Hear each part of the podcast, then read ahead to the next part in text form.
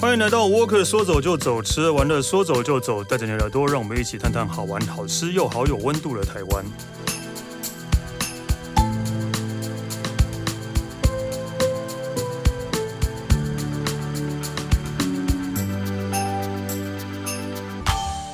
嗨，大家好，我是史丹利。呃，那个，因为我们今天要聊的又是蓝雨，对，因为我们前期之前几集才聊过蓝雨，但是呃，但是因为现在来的这个人，他也很不甘心的，应该刚去过，然后想要被聊到，他觉得很被送，所以又要再来讲一次，硬要讲一次蓝雨。好，我们欢迎佩晨。 Hello，我是佩晨。对，就是因为那个上上次 CJ 夫人聊蓝女的时候，然后那个佩晨就说啊，我也在蓝女，我本来想要讲蓝女，对，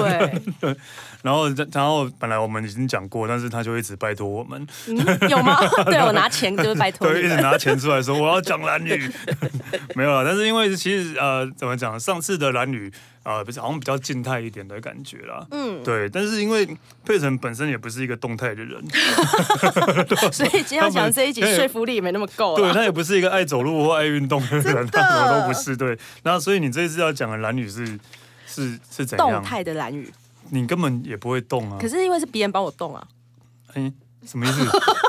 就别是人抬着你去玩水的 不是啊？因为你浮潜，教练会拿游泳圈给你嘛。然嗯后如果你要那个地下舞导览，有那个阿婆会帮你解说，然后你只要坐在那边好好的听。哦。然后还有那个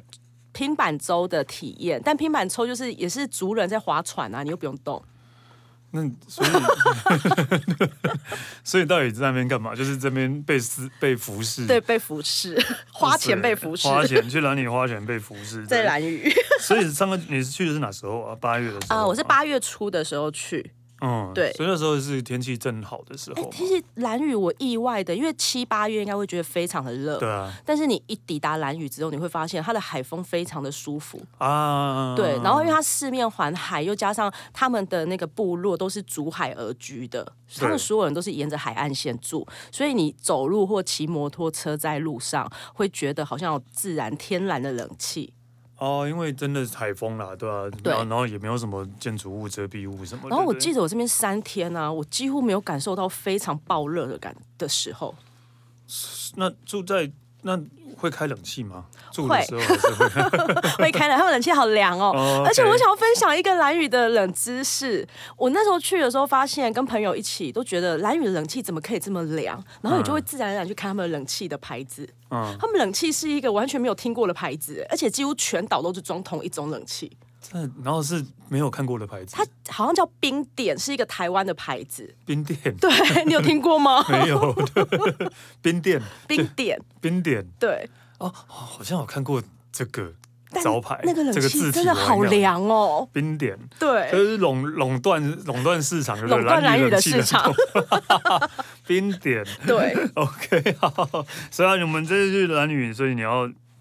有什么动动态的？我想要跟大家分享三个动态，其实它都是要先预约的体验呐、然后这三个也是去兰屿，如果说你想要体验一下当地的风土民情，最基本的三种。第一种想要跟大家介绍的是浮潜，浮潜应该是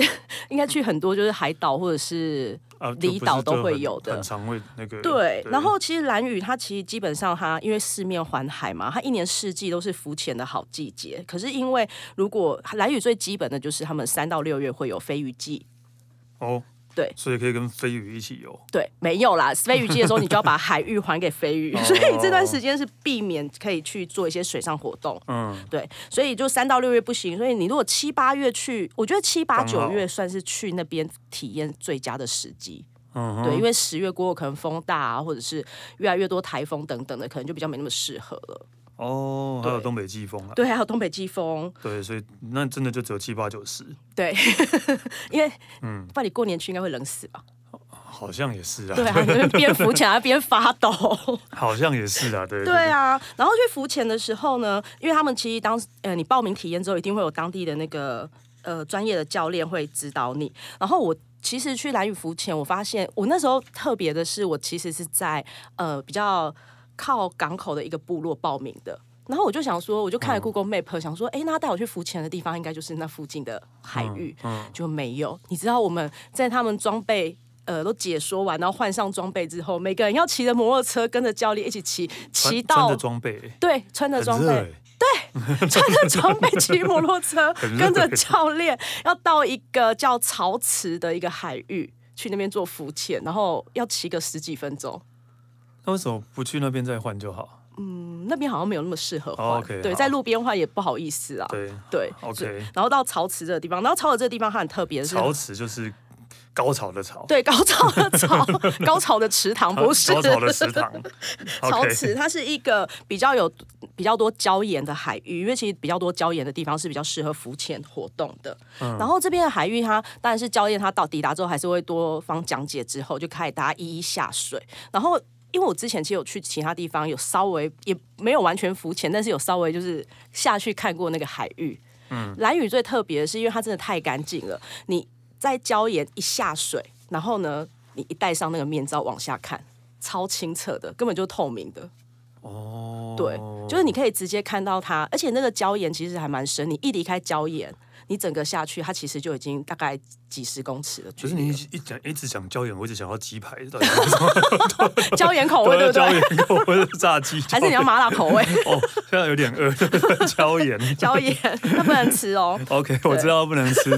对对，所以蓝雨其实它最漂亮的是，因为其实你在边浮潜的时候，教练也会在旁边边解说这边的生态环境。那它除了非常清澈以外，这边的蝙蝠潜怎么要解说？啊然后拿拿板子写哦。没有，因为其实我们一开始在那个池还没有扩散出去的时候，他其实讲话大家还是听得到，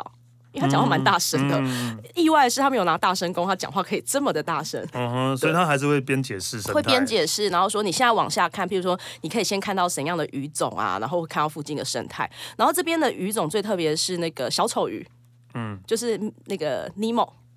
像尼莫那种鱼，然后会不时的从那个海葵跟海草中一直探出来，一直探出来。他想说，这些愚蠢的人怎么又来了？每天来看我家，对，一直来 看我家。然嗯后这个地方除了就是它的海域，就是既漂亮又有生态环境以外，它可以看到那个小蓝鱼。他们附近有一个岛屿叫小蓝屿，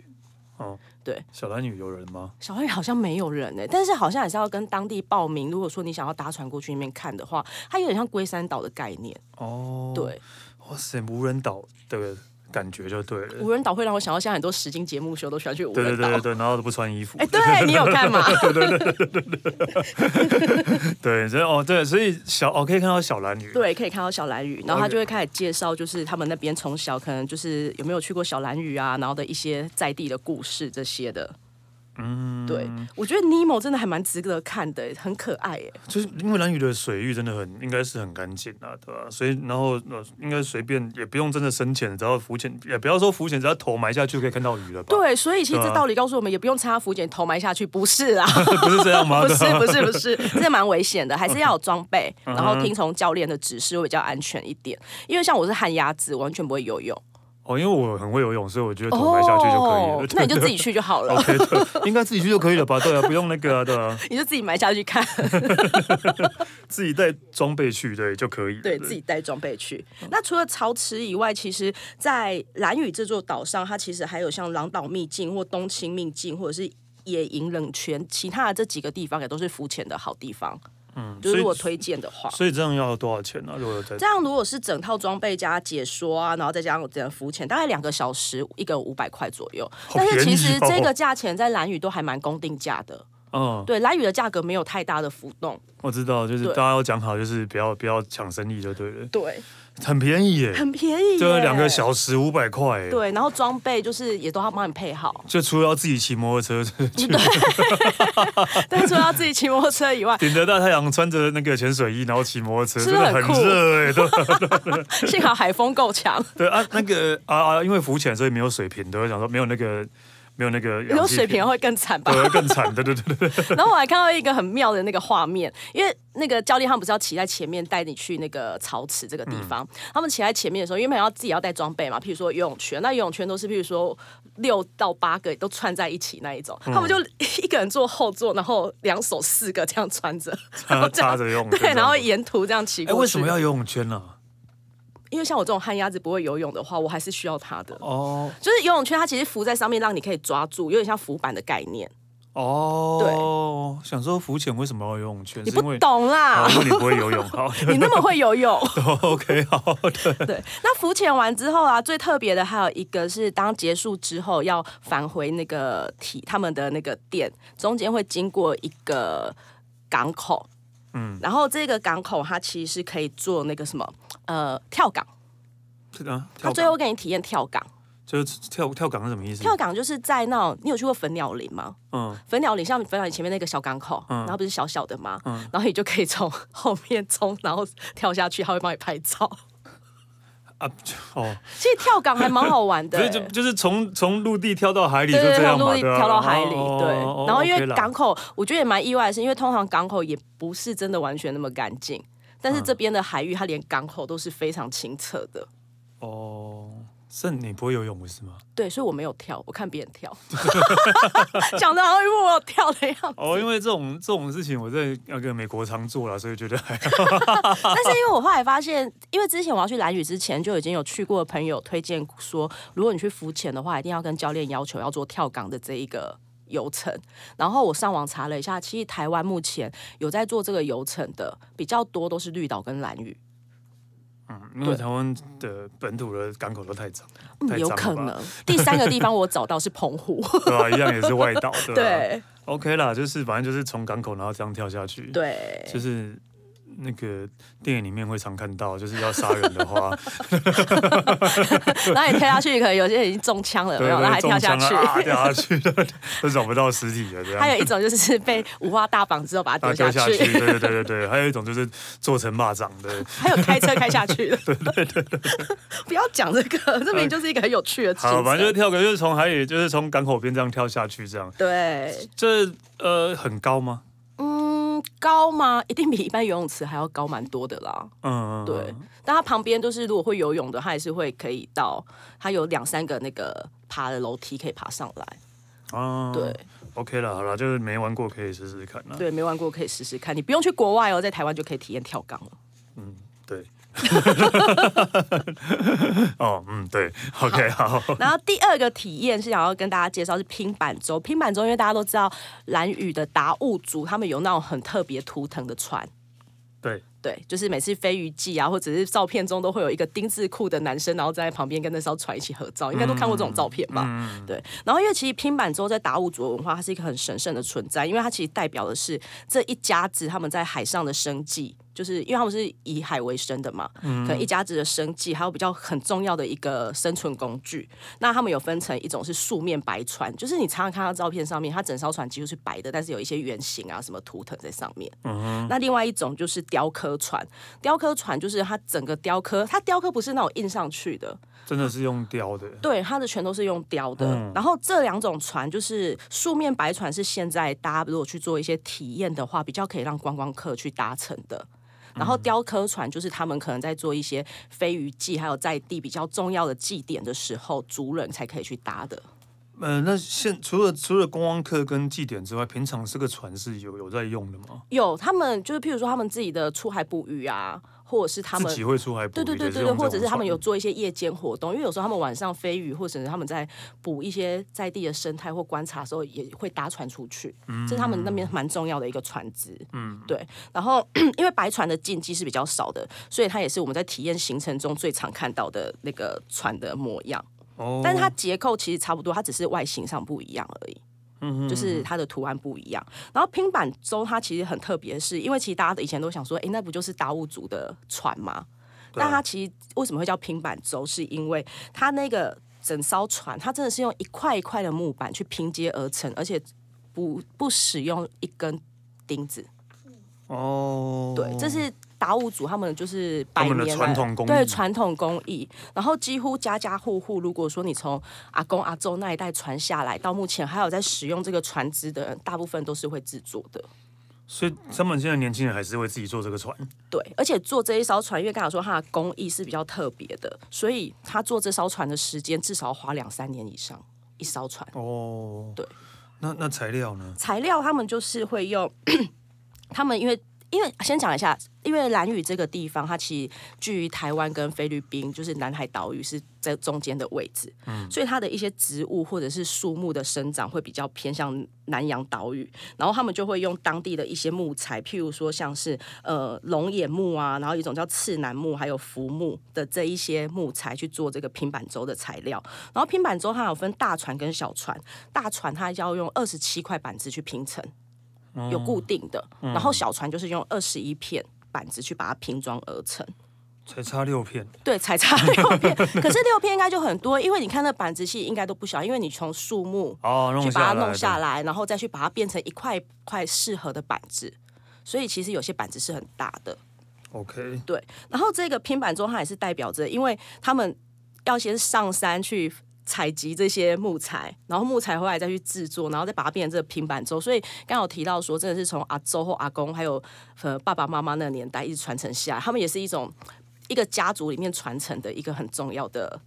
算是一个祖传的对 船，对对，祖传哪一种祖船都可以，都是祖 传，对对，人家是祖传的料理，他们是祖传的船，对，祖传的船，对，祖传的船。然后他们其实这一个平板舟啊，它除了体验以外，它其实有一些禁忌的。呃，不能在上面尿尿，废话，也不能在上面大小便哦。哎那这样就不能带宠物，应该不行。不是啊，宠物应该也不行吧？对， 对，因为因为拼板拼板舟上面，刚才像我刚才提到那个白船，白船他们其实在船的前身会有一个很大的像太阳的图腾的图案。嗯，然后这个太阳的图腾，它就是有点像是就是太阳光芒放射的样子，它是蓝雨非常传统的配色，因为它是红白黑三种颜色去配置而成。然后它通常的放在那边的意思就是说，它如果当这个船只在大海中航行的时候，有点像是帮你指引方向跟驱灾避邪的概念。嗯，对，就是原住民传统的图腾。哦，对哎，我看到还蛮酷的，对好像一个眼睛，然后对，一个眼睛没睡好，没睡。然后充满了血丝， 好像有一点被你这样一说，明明就是很有意义的一个图腾。那个那个，我啊开玩笑的哦，不要来骂我。那 瞬间歪楼哎、对啊，其实真的还蛮酷的啊，这个这个图腾真的还蛮酷的。对，然后因为跟拼板舟。刚才有一些相关的祭典仪式啊，像我刚才提到像飞鱼祭啊这些的，它都可以去一艘船它制作出来的样貌，还有就是譬如刚才提到大船、小船啊各部分，都去代表那个达悟族族人的一个地位。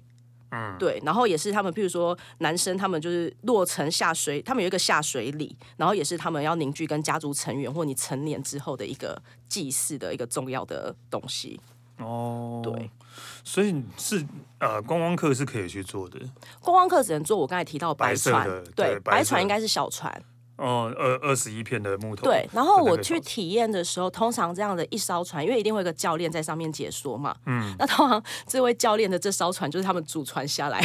可能阿公爸爸跟他一起。制作出来的哦这艘船，嗯然后像我在搭乘的时候，教练就说他们那一艘船是从他阿公时代就开始采集这些木材，嗯，然后爸爸跟他一起做出来，然后其实要花哦很长的时间，是要等树木生出来 吗？为什么那么久？他说还有主要是工艺的部分，现在因为这种是传统工艺，以前当它的工具还没有现在那么更发达的时候，它其实真的是非常手工的去把它拼接出来。哦，然后一艘船只能坐大概两三个人，通常就是教练一个人，然后呃游客的话大概两到三个人左右，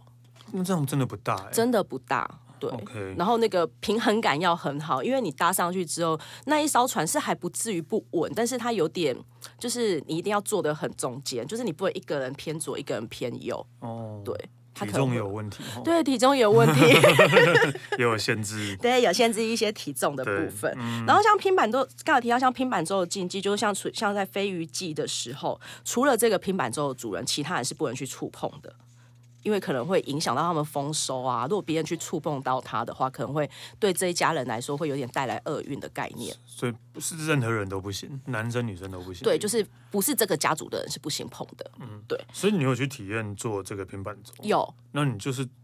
坐坐坐去哪里啊？它其实像我是在狼岛秘境的这一个港口嗯去做体验的，然后因为它其实有一个像是内环港，然后它会开始滑滑到就是港口外面，就真的是在大海上面，然后嗯这样绕一圈，然后再带你回来。哦可是其实因为拼板舟它并不是真的是那种比较船型的，所以它真的是就像独呃滑板，呃滑板舟那一种，就是要自己我滑们。是滑板舟，是滑板舟吗？ 那啊就是是滑，你说的是滑板车， 对，滑板车，哎、不不是是滑板舟就是那个有时候水上活动会有人在滑的那个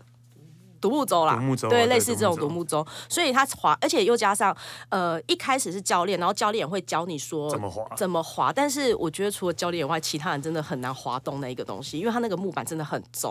哦嗯对他那个板子非非常重，而且它有固定的方向跟方式，必须去滑动它。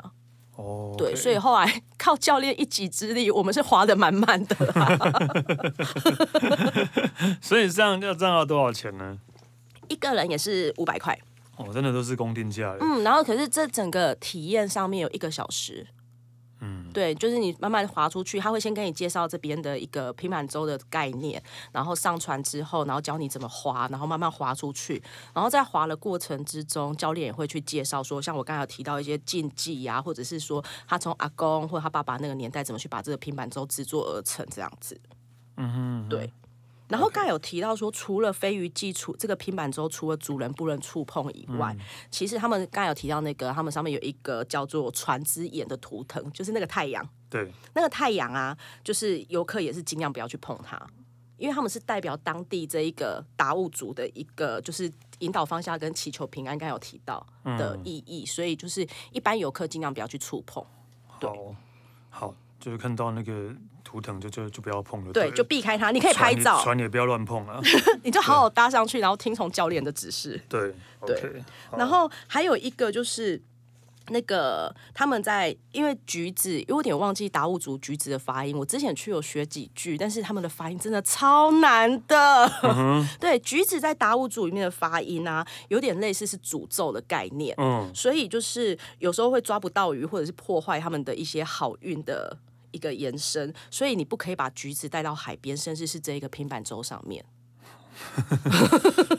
OK，对， 对那谁就没事带橘子去蓝旅就是如果有些人很爱吃橘子，或刚好爱吃橘子带去，这样好像就不太好了。 ？OK，好了，啊这应该大大家要注意哦，爱吃橘子的朋友对，啊 爱吃橘子都不可以，不可以哦。然后拼板舟这个体验在呃，目前在兰屿是比较没有像浮潜这么多，因为我去的是狼岛密狼岛部落这个地方，因为其实在兰屿有五六大部落，嗯，那狼岛部落以外，在比较有名的体验拼板舟的地方就是东青部落 OK 主要是以这两个部落为主。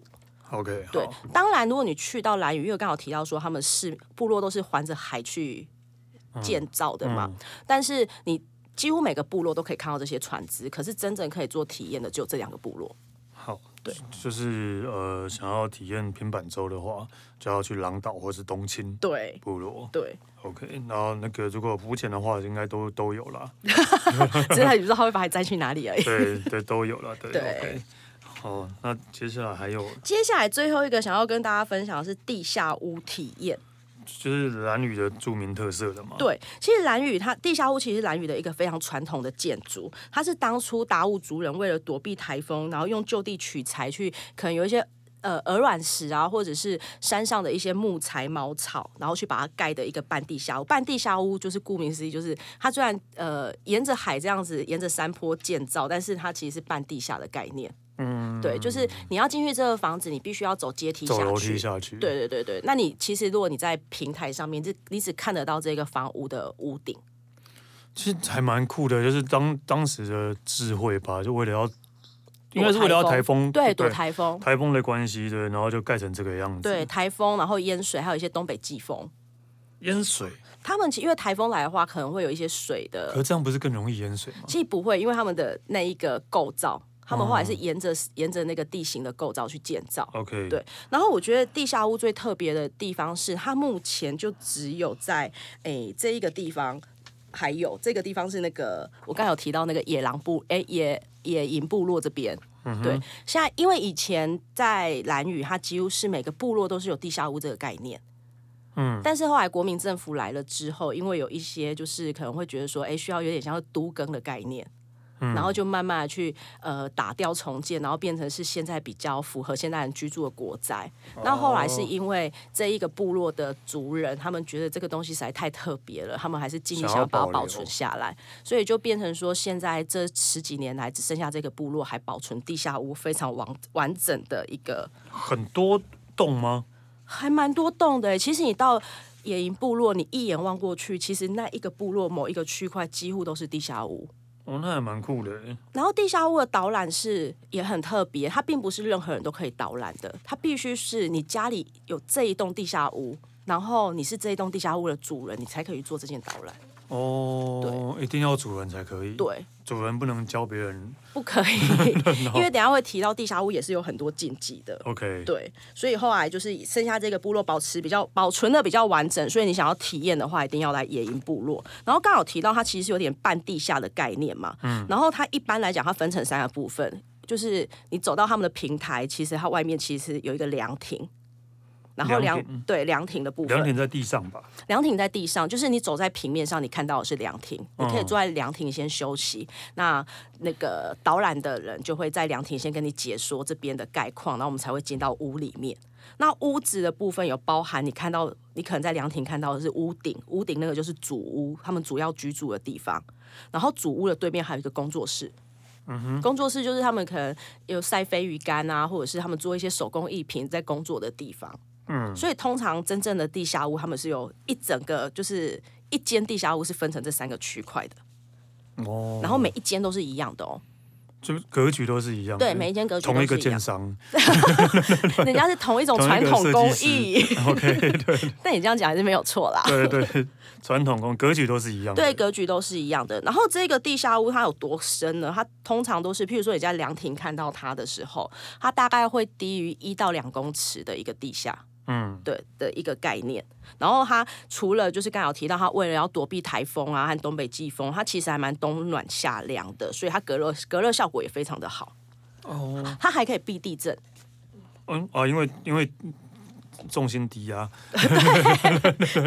对对，重心低，对对，对对地对震对比较对不对会对那个对。。然后刚好提到，因为主屋之前，它前面不是有一个小凉，就是我刚才说凉亭，就是大家休息那个地方嘛对啊，它也可以拿来晒黑飞鱼，还有制作拼板舟的地方。哦因为可能要户外比较有一个有一个大露台，对，有一可个以，露台的地方。然后像是有一些重大仪式，刚才前面有提到落成下水礼嘛，或飞鱼祭啊，你要准备这些祭事的时候，也会大家一起聚集在这边去做讨论或进行。嗯对对对，然后很特别的是，他们每一个地下屋在凉亭要下去主屋的地方，会有三个大的木石头。嗯，木石头是很像是，如果你坐在那个凉亭的地板上面，你可以靠着那个木石头，很像靠背的概念。但是通常那木石头只有三片，然后它那三片是有固定要给，譬如说这一家子人，譬如说中间那一片就是给阿公阿妈、啊，就是比较年纪稍长的族人做的，然后旁边可能是妈妈，然后再来是小孩，他们是有固定分配那个位置的 哦，对。哦，好好奇怪。人家是长幼有序，好不好？ OK，好，长幼有序。对对对，然后他们在进入主屋之前呢、就是从那个凉亭，我刚刚有提到说他会走一个阶梯下去，才会到半地下的那个主要的屋舍。然后主要屋舍前面，他们是用很大颗的鹅卵石当做是一个算一个步道，就是走过去才能进屋里嘛。为什么用大颗鹅卵石？是因为早年他们因为早年可能也没有什么会穿鞋子，因为在那边就哦，都嗯逐是地而生的，对，赤脚。那如果说你去工作，譬如海边有泥沙，或者去山上回来，你脚很脏，你可以用鹅卵石，就是稍微把那个脏的东西把它剥掉，然后再进屋会比较干净就。是脚踏垫的概念，啊鹅卵石就是脚踏垫，鹅卵石就是脚踏垫，然后那时候跟我导览的是一个在地的阿嬷，对，然后阿嬷的老公也是导览人员，他们 两夫妻很拼哦，他们可以分成两场同时进行哦，然后两场同时进行，然后她老公是会穿着那个达悟族的传统服饰，这样帮你边做导览，就是那个丁字裤，嗯，对对对对对，然后哦整个装备这样子，为所以为什么就是呃，现在没有在盖这样的房子了呢？呃，因为他说他们那在地是因为，呃，最主要是以前大家都有，但是因为国民政府来之后用都更的方式，所以其实其他地方都已经差不多了。那剩下这些地方是因为是盖保存下来的嘛，保，这是保当时存。下来的，所以我就说，为什么没有想要再新盖这样的呢？因为没因为有它技的术了占嘛地是比较大的。哦，对它可能你看，它有包括凉亭、有工作室，还有一个主屋。那如果说以之前政府的概念来算的话，这样子其实如果你盖个两三层，其实就有不同，就是家家户户会住住比较啊多，对人。对啊，对啊，就是对，对啊，因为占它没有可能盖三层楼这样，对没办法盖。而且蓝雨又不是那么的大，嗯，对啊。 ，OK，好对然后呢，就是刚才提到那个鹅卵石啊，其实那时候大姐在讲解的时候，还有一件事，就是她说在她阿嬷的阿嬷跟妈妈那个年代，其实也还没有现在有那么多生活用品嘛，嗯，所以他们其实他们的主屋里面是没有厕所这个空间的，呃，那要怎么办呢？就是就地解决。哎 呦， 哇塞真的，，那就地解决也没有生活用品，包括卫生纸啊、湿纸巾这些没有嘛？对啊，他说他们早年都是因为他们地上有很多那种石头，然后你就要自己找一个你觉得 你觉得舒服的石头去做一些清理，这样子。啊，对，哇塞，这么辛苦，对啊，很辛苦。那最特别的是，其实现在这些地下屋，我们那时候从，因为我们找的是一位在地的呃。算是六七十岁的大姐帮我们做解说的，然后大姐她要带我们到她自己的这一栋地下屋之前，会经过别人家嘛，然后她会先提醒你说，你经过别人家的时候，不可以大声嚷嚷，也不可以往里面拍照，然后也不要觉得那好像是观光地，就是想要就是随便乱看或什么的，因为其实这些地下屋有一些还是有很多在地的人还住在里面，所以会哦让他们感受到不被尊重。也是的，是你随便去拍人家家里，对啊，你家被拍，应该大家也会觉得很莫对，名因为其他们妙的家里是比较没有那种像什么大门没深有遮锁啊。蔽啊，对嗯对对对对对，所以会这要留意一下。 ，OK，然后接下来我们就会进到他们地下屋主屋的这一块，它主屋的外面啊，会有点像是你知道像日本的那个房舍，外面不是都有一个乘凉的地方，嗯然后再进去屋舍，原原册，对原那个叫嗯原册，对，它会有些一块这个，然后再进去地下屋。可是地下屋其实他们的主屋是非常的矮的，就等于我那时候是要爬进去他们大门要进去屋舍的时候，我是要爬进去的。嗯，对，先爬进去之后，然后里面是可以坐着，那是可以站起来，可以可以，应该是不用一直蹲不着，用一直蹲着。我觉得坐在那边是 OK，但你站起来的时候可能要小心一下。会会因为他进到主屋之后，他也是用那种木地板，嗯，就是平有点像应该是平板舟的同类似的材质吧。然后木地板，它其实一进去，它木地板是斜的。斜的原因是因为我们进去了，他们有分两三个空间，第一个空间就是他们的客厅加上寝室。然后它做斜的原因是因为你在睡觉的时候，你这样子睡斜斜的，那你就不用枕头了。哦，嗯对啊，哦， 算算生活智慧网，对，，生活智慧王的概念。然后除了木板以外，木板的上面其实你站起来头是不会去顶到天花板的啦。不过你要注意一些东西，因为他们会把一些飞鱼干就会晾在那边，或者是一些生材工具，或者是一些烹煮的锅碗瓢盆，然后有一些舞呃在地，譬如说他们穿着达悟族的民呃服饰的时候，可能会佩戴的一些饰品都会挂在那边。啊，收纳区啦，对对对对，所以你站起来要小心，会 king kang king kang 的。对。然后像它里面有一些东西是比较特别，像是天花板上面有一些鱼皮的坠饰啊，它其实鱼皮的坠饰是代表这一家子他们的鱼货丰收程度好不好。嗯，然后还有一些羊角或猪耳骨，则是代表他们身份地位象征，因为代表你身份地位很好，你能力很好，你可以去猎捕到这一些比较强的动物。哦，对，现在应该都不会这样了吧？现在比较不会，对啊可是这一间地下屋我去导览最特别是那些东西不是后来装上去，而是真的是当从当时上一代真的留到现在留下来的。的对对对，然后里面进去之后，我刚才第一个部分是寝室加客厅嘛。嗯然后它的进去之后，你面对的正左侧其实是他们的厨房空间。嗯哼。然后这个厨房空间它有分三个锅炉。嗯。然后三个锅炉，譬如说，它可能左边就是女性专用，右边是男性专用。的原因是因为他们在捕鱼的时候有分男人鱼跟女人鱼。对，男人鱼就是会腥味比较重的，所以要给男生吃。哦，对，然后女人鱼就是一些比较呃腥味没那么重，腥味没那么重，然后会比较有营养的，因为他们会觉得女生生小孩啊、坐月子等等的，所以可能要吃一哦些比较补的鱼。然后为了去去分别这个腥味，所以他们男生跟女生在那个会有炉灶不同上的面会炉不灶同。对对对对对。像刚才提到男人鱼跟女人鱼，像女人鱼就是像比较像是那个红石斑这一种的，嗯，对，炉灶是真的是早期那种炉灶，真的，它就是用陶土哦我知去道我知制道我知作道，然后呢，它下面可能是生生呃，去用一些柴火，然后在哦下对面对炉对烧。所以现在还有在用吗？有，他们现在还有在用，而且中间那一个就是大家一起用，可能就是早上他们可能蒸煮地瓜啊、或者芋头在使用的。那因为他们是用陶土锅，然后又在室内密闭空间，所以他们会把它整个室内都烟熏的那个味道很重，所以你进去之后，这整个房子都是黑色的都。哦，因为一直都要这样熏呢。对，可是他们这样烟熏，他说其实这也是地下屋为什么可以保存上百年的原因，是因为它可以避免潮湿跟一些虫蛀或白蚁。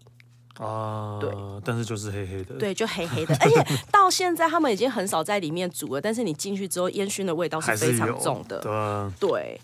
，OK，还蛮特别的。我想说，如果现在还在用的话，真的蛮特别的。但现在应比该会较还少是有瓦了。斯炉或电磁炉之类的吧。不过是跟我介绍的这个大姐，他们现在这，因为他们家现在就是尽量以导览为主嘛，只是她嗯把它保存的非常完整。但是她其他的邻居是真还是的真的有住在里面的。对，住在里面，他还是会用这种传统的方式去做烹煮。 OK，对，然后像我刚才提到，就是你客厅上面不是有一些吊饰吗？然后这些吊饰像有一个叫藤帽，藤帽它做的有点像是以前。古代战争那种戴在头上的盔甲，三角形的盔甲的概念，这个是以前预防部落之间打架的时候要保护头， 就有点概念，就是你可以打我任何地方，不可以打我脸跟头。 OK 的概念藤帽嗯，对，然后也还有那种木刀，它其实是只有男生才可以佩戴的护身符。哦，这是都是早期的，现在应该不会了，现在都对戴安全 帽了，哎，我要讲一个哦，蓝雨没有安全帽。真的哦，蓝雨，我去租摩托车的时候，他会配给你安全帽。然后我骑了一段路之后，发现整条路上没只有人戴我戴。哦哦 OK 啦，对对啊 OK 啦，自己出事自己负责就好。对自己说， 对对，所以所以这样当然是要钱的嘛。呃，导览要钱的，他一个人一个小时是三百块。嗯嗯，但是我觉得这个地下屋导导览是我那时候去蓝屿这三天下来觉得最有价值的一次，因为嗯他你去其他地方你可能听一些听一些，但你不知道这里的在地文化，嗯或者是为什么飞鱼或者他们的屋舍到底为什么会演变成这样。 是啦，对啊，就是因为那个，毕竟这个只有蓝蓝鱼有而已啊。对对啊，你浮潜到处都有嘛。对，不见到跳港也 是对啊没有啦跳。港也是啊，对啊，到处都有。对，毕竟这是蓝屿在地的文化啦，对吧、啊？这对是好像也是，不要说全台湾，应该全世界都有这个地方是这个样子的吧？对，而且其实这个地方，其实他们之前真的，他们族人自己觉得他们好像可以当世界遗产的概念。其实我应该可以啊，世界遗产很好申请啊，重点是这个吗？真的啦，世界遗产很好申请啊，你只要申请几乎都 OK 啦，对、哎呦， 真的啦，没有没有那么了不起，这个世界遗产，对，真的。我随便讲，光日本就有四百多个世，应该四百多个还，对啊，差世不多界遗产啊，对啊，这这应该这感觉好像也没有什么稀奇的。 对 OK，好了，那个呃，虽然说讲完了这一集啊，我应该还是不会去蓝屿啊。为什么我之前我有讲过，我很怕坐船。哎、其实我分享一下，我跟你一样，而且我本来就是那种一坐车一山路大概前五分钟我就会晕的那一种，嗯但是去蓝屿啊，因为它真的太晕了，建议你就他是啊真的买。太晕了，你知道那我会去 吗？ 不是，我真的觉得很像海盗船，但是有伪海盗船的概念。你嗯就是上船的前三十分钟一定要买晕船药，这然后我知吃道啊了之后，你上去之后秒睡就没事了，哦，真的。因为我上船之后，因为我不是一个很好睡的人，我今天吃了晕船药，我好像隔了二三十分钟才睡着。然后那我看着船上，发现只剩下我一个人，哦，真的哦，对因为大家都睡着，大家都，睡着了。 感觉是什么命案现场吧？有一种那种对，的确有这种 感只觉。有船家放毒气或者什然后么之最后，我想要再提醒一下，其实去蓝屿这个地方啊，我觉得不太需要安排什么真的什么行程啊，因为其实它真的每个小吃都没有什么地雷，然后随处的风景也都很好拍。但是你看你去几天，其实你真的可以一天安排一个在地的体验，因为在地体验我这样安排下来，不是也都一两个小时，那也顶多就是一个上午或一个下午，然后去真正去体验在地，而且他们不太需要，真的是你提前体去预约。蓝屿的人非常好客，像我那时候随时是。去，随时对，会随时都有空就 OK。我真的是到当地之后，我就随口问那个民宿的主人，然后说有什么样的体验可以推荐，他就会推荐。那如果说他没有熟识的，他也会去问，或者是你自己就是在骑摩托车晃晃晃，会看到一些招牌啊，或者你有兴趣的，去你就问打就电好话去就有了。 OK 啦，要是我应该是一天一个海边吧。 蓝屿是一个非常适合发呆的地真方，的他们对的啊海边有非常多发呆亭。我知道，对，上次对有讲，对。OK，好了，那个希望我有有生之年可以去到蓝 屿。OK，好，谢谢佩晨，谢。那我可说走就走，吃完了说走走，下次见喽，拜拜。